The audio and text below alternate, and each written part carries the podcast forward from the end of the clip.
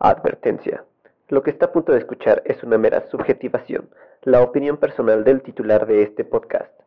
No busca tener la verdad última de nada. El locutor titular de este podcast no es experto en los temas tratados. Si usted busca más profundidad y veracidad, investigue por su cuenta, no sea huevón. Bienvenidos a ¿Qué pedo con Delectofilia? Gracias. Este podcast contiene spoilers. Noreste de Polonia, 1915. La Gran Guerra. La fortaleza de Oseby está posicionada cuasi estratégicamente, rodeada por enormes extensiones de pantano, construida en el río Vievstra. Se vuelve el único lugar donde se pueden atravesar las marismas. En julio de 1915, los alemanes lanzaron una ofensiva que incluía 14 batallones de infantería, un batallón de ingenieros, soldados especializados para construir puentes, destruir fortalezas, detectar minas o plantarlas, hasta 30 armas de asedio y 30 baterías de artillería especiales para lanzar armas químicas, en este caso, gases tóxicos. Este ataque fue liderado por el enemigo de usted, el mariscal Paul von Hindenburg. Por el momento, los rusos tienen el poder de la fortaleza, y entre ellos está usted el teniente Vladimir Kotlinsky. Hay 900 hombres defendiendo junto a usted, y el momento de la acción está cerca, muy cerca. El ataque fue planeado por los alemanes de la siguiente manera. La onceava división Landwehr estaba lista para el ataque en general. El regimiento 18 se extendió a través de la carretera y la vía férrea. La 76 división Landwehr atacaría por el sur, para asegurar el éxito del ataque se usaría gas cloro.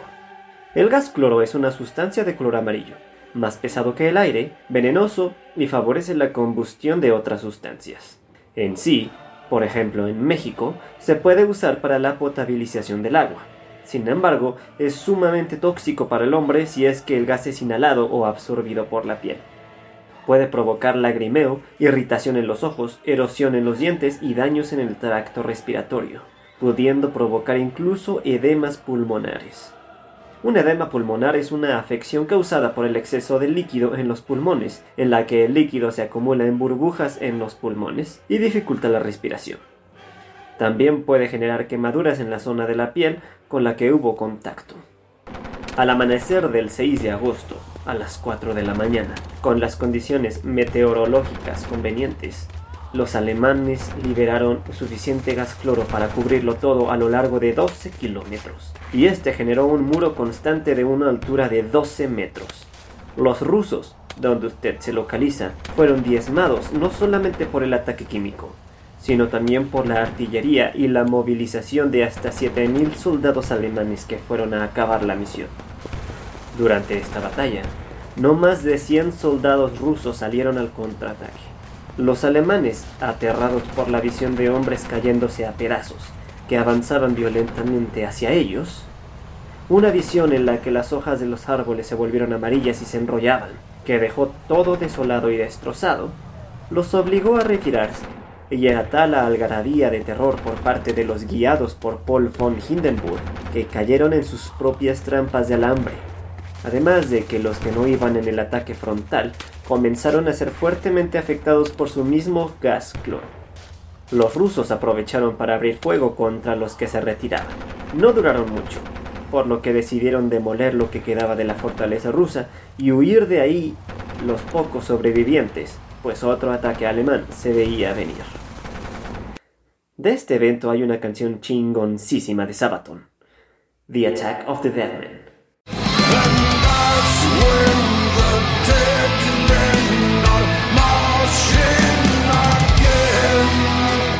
Ahora, regresemos un poco en el tiempo. Justo después de recibir el poderoso ataque alemán de gas y artillería, justo antes de salir a pelear, de todos los generales de alto rango, solo quedaba usted, el teniente Vladimir Kotlinsky, al mando de no más de 100 hombres, todos ellos con los efectos del gas cloro. La piel se quema y se disuelve, así como iban tosiendo sangre y pedazos de sus pulmones. No tenían máscaras de gas. Usaban tela mojada en agua u orina para defenderse lo más mínimamente posible del gas. Debía hacer algo. Ir a la muerte, con sus soldados. Esto para evitar perder contra los alemanes. ¿Cómo motivaría a sus guerreros para lograrlo? ¿Cómo los convencería de que la gloria es superior a la muerte, incluso sin que la vayan a conocer? Alguien como nosotros, que no estamos educados con las ideologías de los tiempos de guerra donde el honor y la gloria dejan huella en la posteridad, y que por eso son mejores que la muerte, no tendríamos idea de lo que haríamos. Pero hay alguien que quizá podría darnos a conocer lo que diría un Vladimir Kotlinsky en esta situación. ¿Qué diría Erwin Smith? 突撃！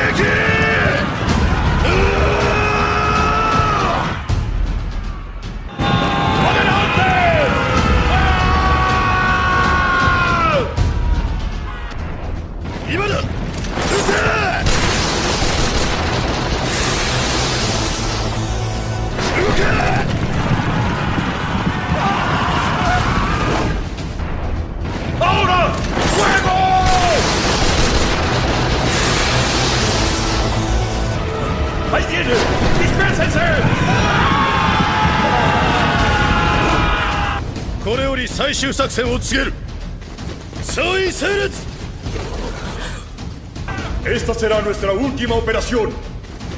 ¡Todos en formación! 総員による騎馬突撃を目標獣の巨人に仕掛ける当然目標にとっては格好の的だ Será un ataque frontal a caballo. El objetivo, rodear al titán bestia. Por supuesto, nosotros nos convertiremos en los blancos. 我々は目標の投石のタイミングを見て一斉に深淵弾を放ち投石の命中率を少しでも下げる En el momento en que el titán vaya a lanzar los proyectiles, dispararemos las bengalas de humo. Así disminuirá la precisión de su puntería. 我々がおとりになる間にリヴァイ兵士長が獣の巨人を討ち取る以上が作戦だ何 Vamos a distraer al titán bestia mientras el capitán Levi será quien acabe con él. Ese es todo nuestro plan. ¿Qué? 俺だけ立体軌道で獣に接近しろと獣の周りは更地だぞ利用できるような木も家もねえいいや ¿Cómo quieres que me acerque solo con el equipo de maniobra? El titán está en campo abierto.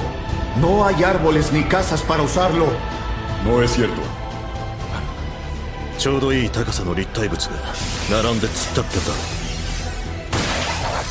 巨人を伝って忍び寄り獣の巨人を奇襲しよう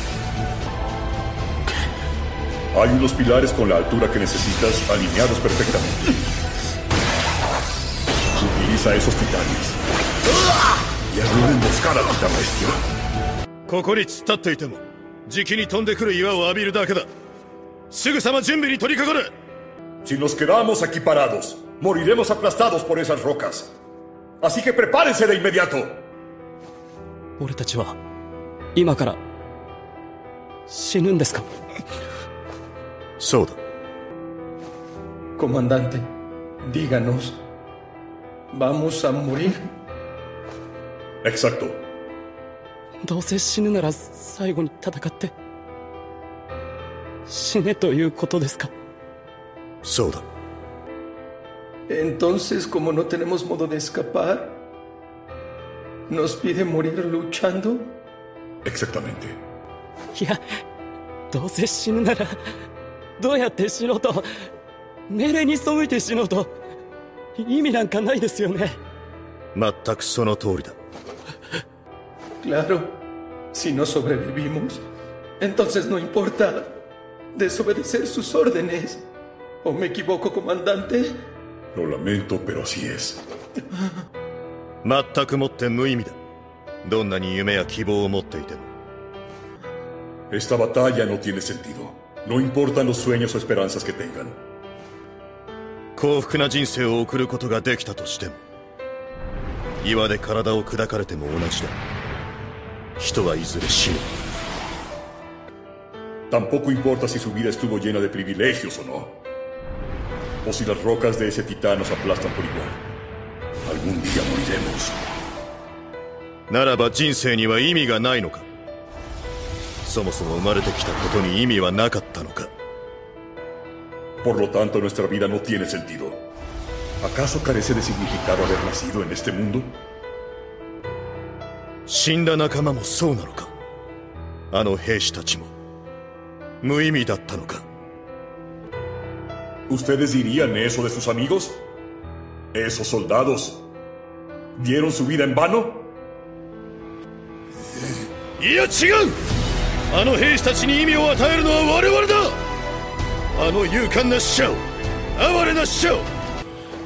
¡Claro que no! Nosotros somos los que le damos sentido a su sacrificio. Todos nuestros soldados lucharon con valor.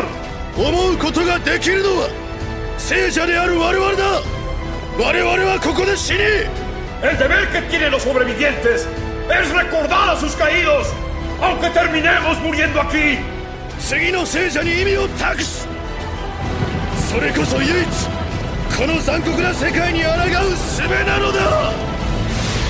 Los vivos le darán sentido a nuestra muerte. Es la única forma en que podemos rebelarnos contra la crueldad de este mundo. ¡Soldado! ¡Vamos adelante! ¡Issue ¡Soldados, no dejen de gritar! ¡Issue Teteke!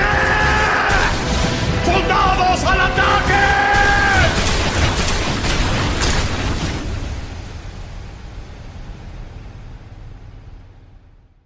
¿Qué pedo con los antihéroes? En esta emisión, Erwin Smith.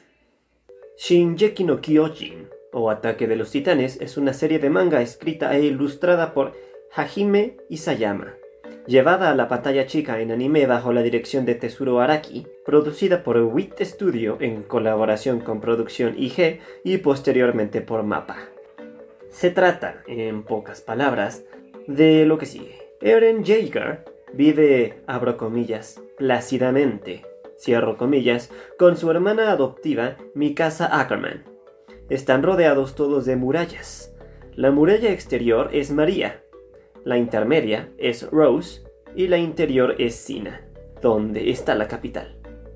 Ha habido relativa paz dentro de las murallas por 100 años hasta que, de la nada, el titán colosal hace un boquete en el muro que permite la entrada de titanes de menor tamaño y la barbarie. Una genuina carnicería comienza. Entre todas las víctimas de este primer ataque, en el que aparece el titán acorazado también, Eren ve, con horror, como un titán se come a su madre. ¿Qué son los titanes? Usted seguramente conocerá lo que es un zombie. Bueno, no son exactamente iguales, pero algún parecido tienen estas dos criaturas de ficción. Son humanoides, o sea, con físico de ser humano, que pueden medir de unos pocos metros hasta más de 15, y en el caso del titán colosal, más de 50. Hay dos tipos, por decir así, los que tienen habilidades de pensamiento y los que no. Los que causan un desmadre en Shiganshina, que es donde sucede el inicio de esta historia, donde vivía Eren, son, la mayoría, brutos enormes cuya finalidad única es comer humanos. Comer es un decir, porque se los meten en la boca y los mastican, pero no los procesan, pues nunca aparecen enormes cacas en la historia, ni mucho menos. That is one big pile of shit. Los titanes brutos no atacan animales, no destruyen edificios a lo güey, no se encargan del fin del mundo de lo existente, solamente tienen una cosa como objetivo, humanos.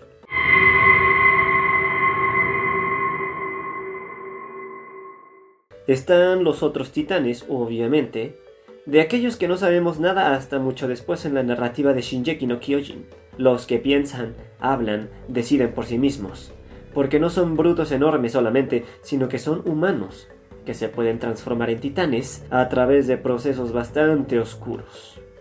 Aquí el chiste es que luego del ataque a Shiganshina, el joven Eren junto con Mikasa, porque la neta Mikasa es a toda madre, es un amor de persona y un personaje femenino bien chido.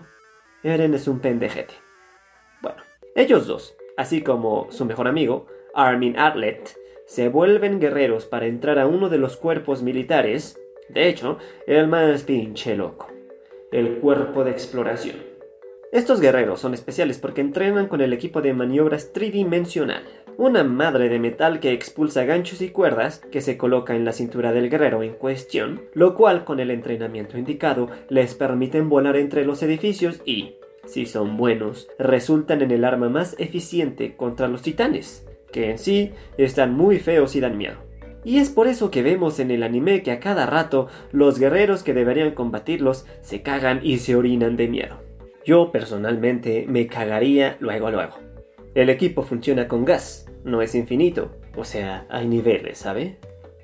Deciden, los tres y otros más, unirse al cuerpo de exploración porque son los que más salen de la muralla. Y un sueño tienen nuestros jóvenes protagonistas, y es ver el mar. Y en el cuerpo de exploración hay muchos personajes muy entrañables como Hanji y el mismísimo y hermoso dios Levi. Pero el que aquí nos trae no es ninguno de ellos.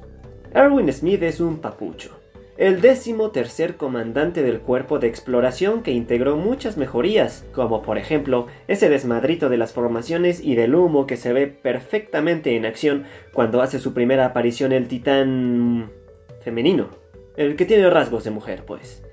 Entonces, Erwin tiene una finalidad, una sola, y es con la que se gana el respeto y la admiración de todos la salvación de la humanidad. No olvidemos que hubo un titán muy grandote, el colosal, que destruyó parte de la muralla, y que ahora los titanes están invadiéndolo todo. Así como hay muchos misterios en torno a estas criaturas enormes.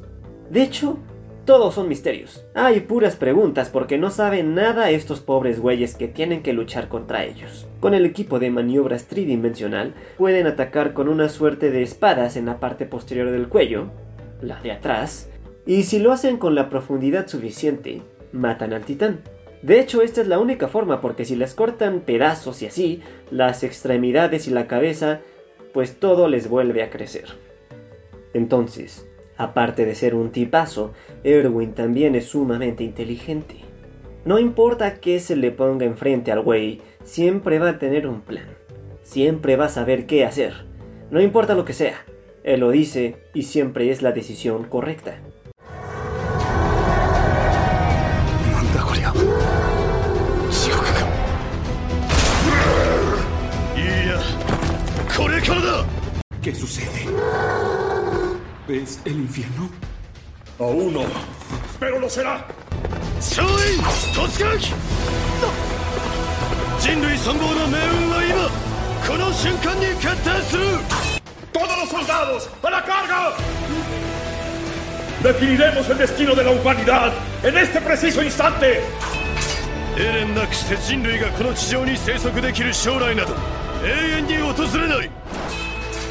Escuchen, la humanidad jamás va a poder sobrevivir en este mundo sin la presencia de Eren.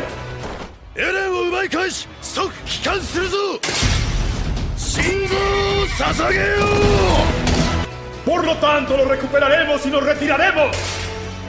¡Consagren sus corazones! ¡Sesma!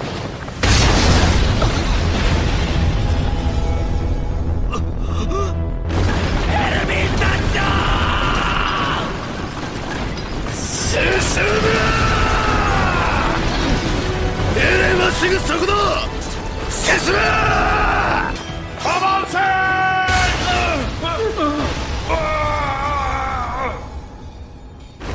¡Comandante Erwin!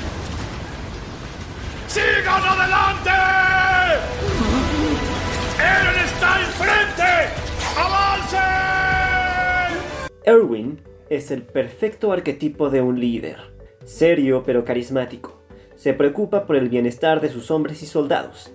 Tiene en mente que su trabajo no es solamente porque le gusta, como nos pasa hoy en día, por ejemplo, sino que es necesario. Es necesario que alguien se encargue de enfrentar los miedos más profundos de esta plaga que asedia tanto a la humanidad. Alguien debe hacerle frente a los titanes. Para su misión, evidentemente suicida, por no decir completamente desquiciada, necesita gente que lo siga. Necesita guerreras y guerreros que hagan frente, que sigan las indicaciones a pesar de que parezca una locura total.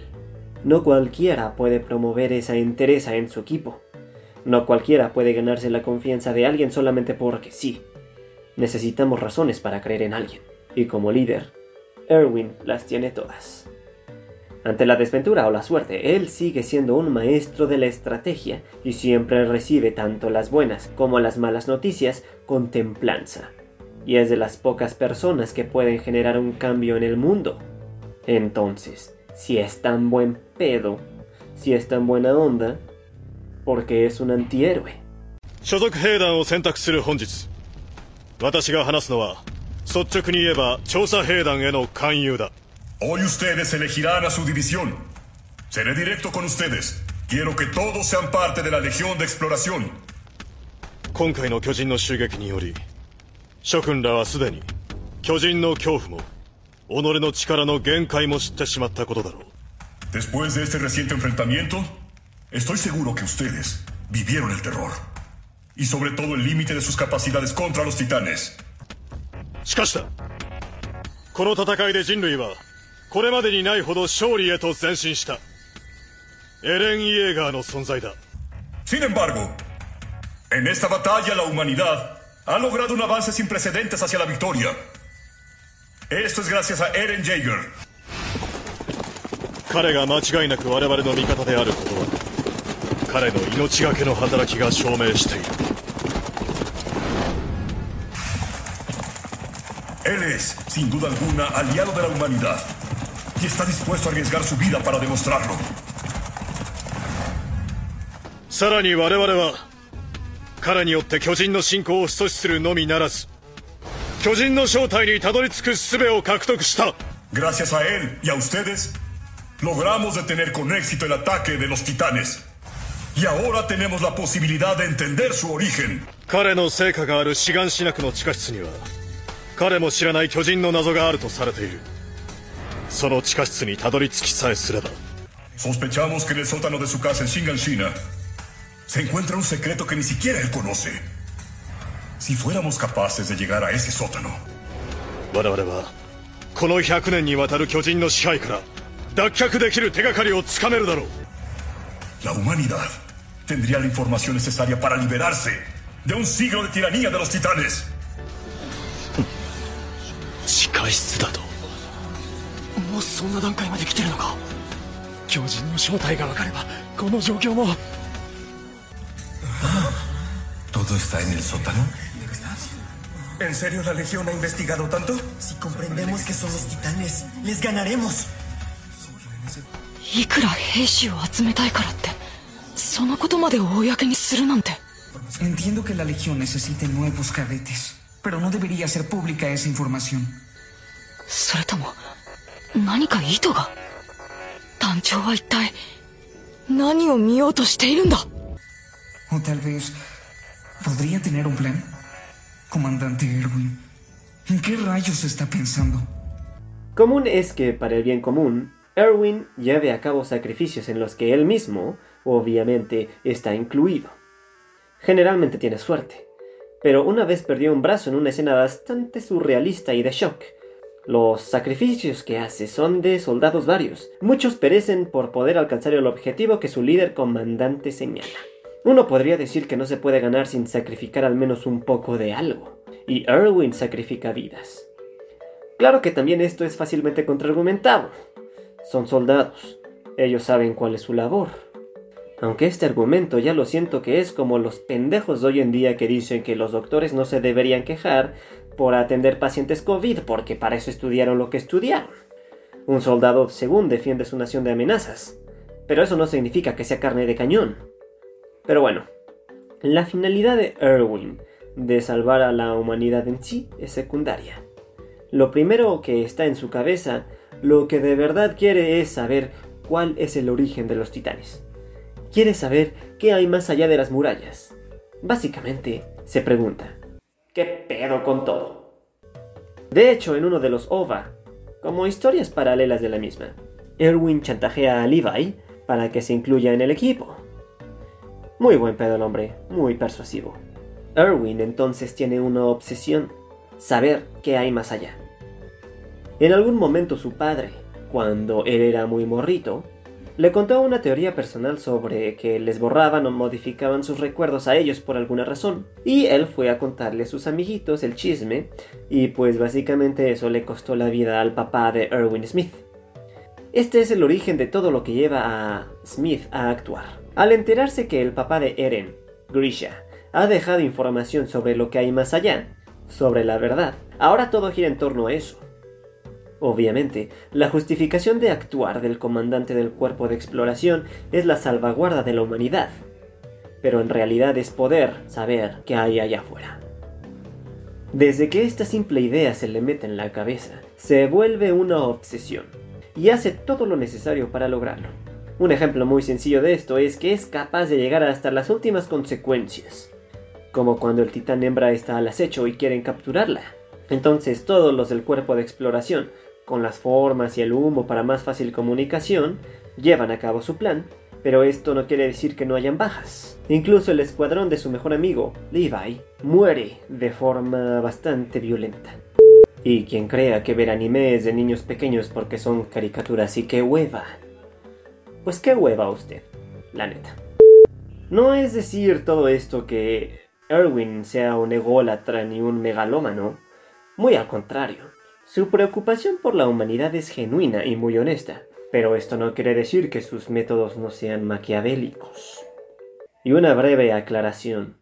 Lo maquiavélico a lo que nos referimos aquí es a lo que el Maquiavelo de Maurice Joly creó en sus diálogos en el infierno, no al Maquiavelo que escribió El Príncipe.